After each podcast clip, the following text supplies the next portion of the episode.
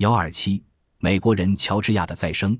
美国也有一个一九一四年死亡，而于一九四八年再生的事例。一九七九年，三十一岁的乔治亚鲁道夫做了一次旅行，参观了一九一四年他去世时的小镇俄亥俄州的马瑞塔镇。他知道他以前在那里住过，而且他能在没有向导的情况下在街道上穿行。虽然小镇已发生巨变，但他还不至于迷路。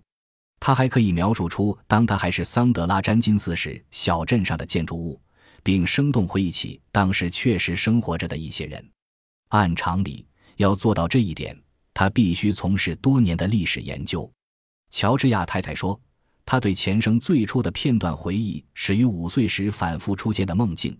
十五岁的他穿着白色的长礼服站在教堂前。然后沿着一条从教堂通往墓地的路走向他祖母的坟墓。他这个梦做过上百次，很清晰。当他上学后开始绘画时，他总是画相同的图画：一个穿着浅绿色维多利亚时代上装的年轻姑娘，高脖领、长袖子，这正是他自己。后来，他渐渐又回忆起了一些从未见过的人的名字。马瑞塔是他最先想起的名字之一。一九七九年，他意识到这是一个地名而非人名，遂决心回访这个小镇。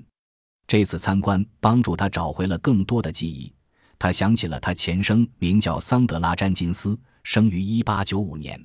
十九岁这年，继他的男友病死之后，溺水而亡。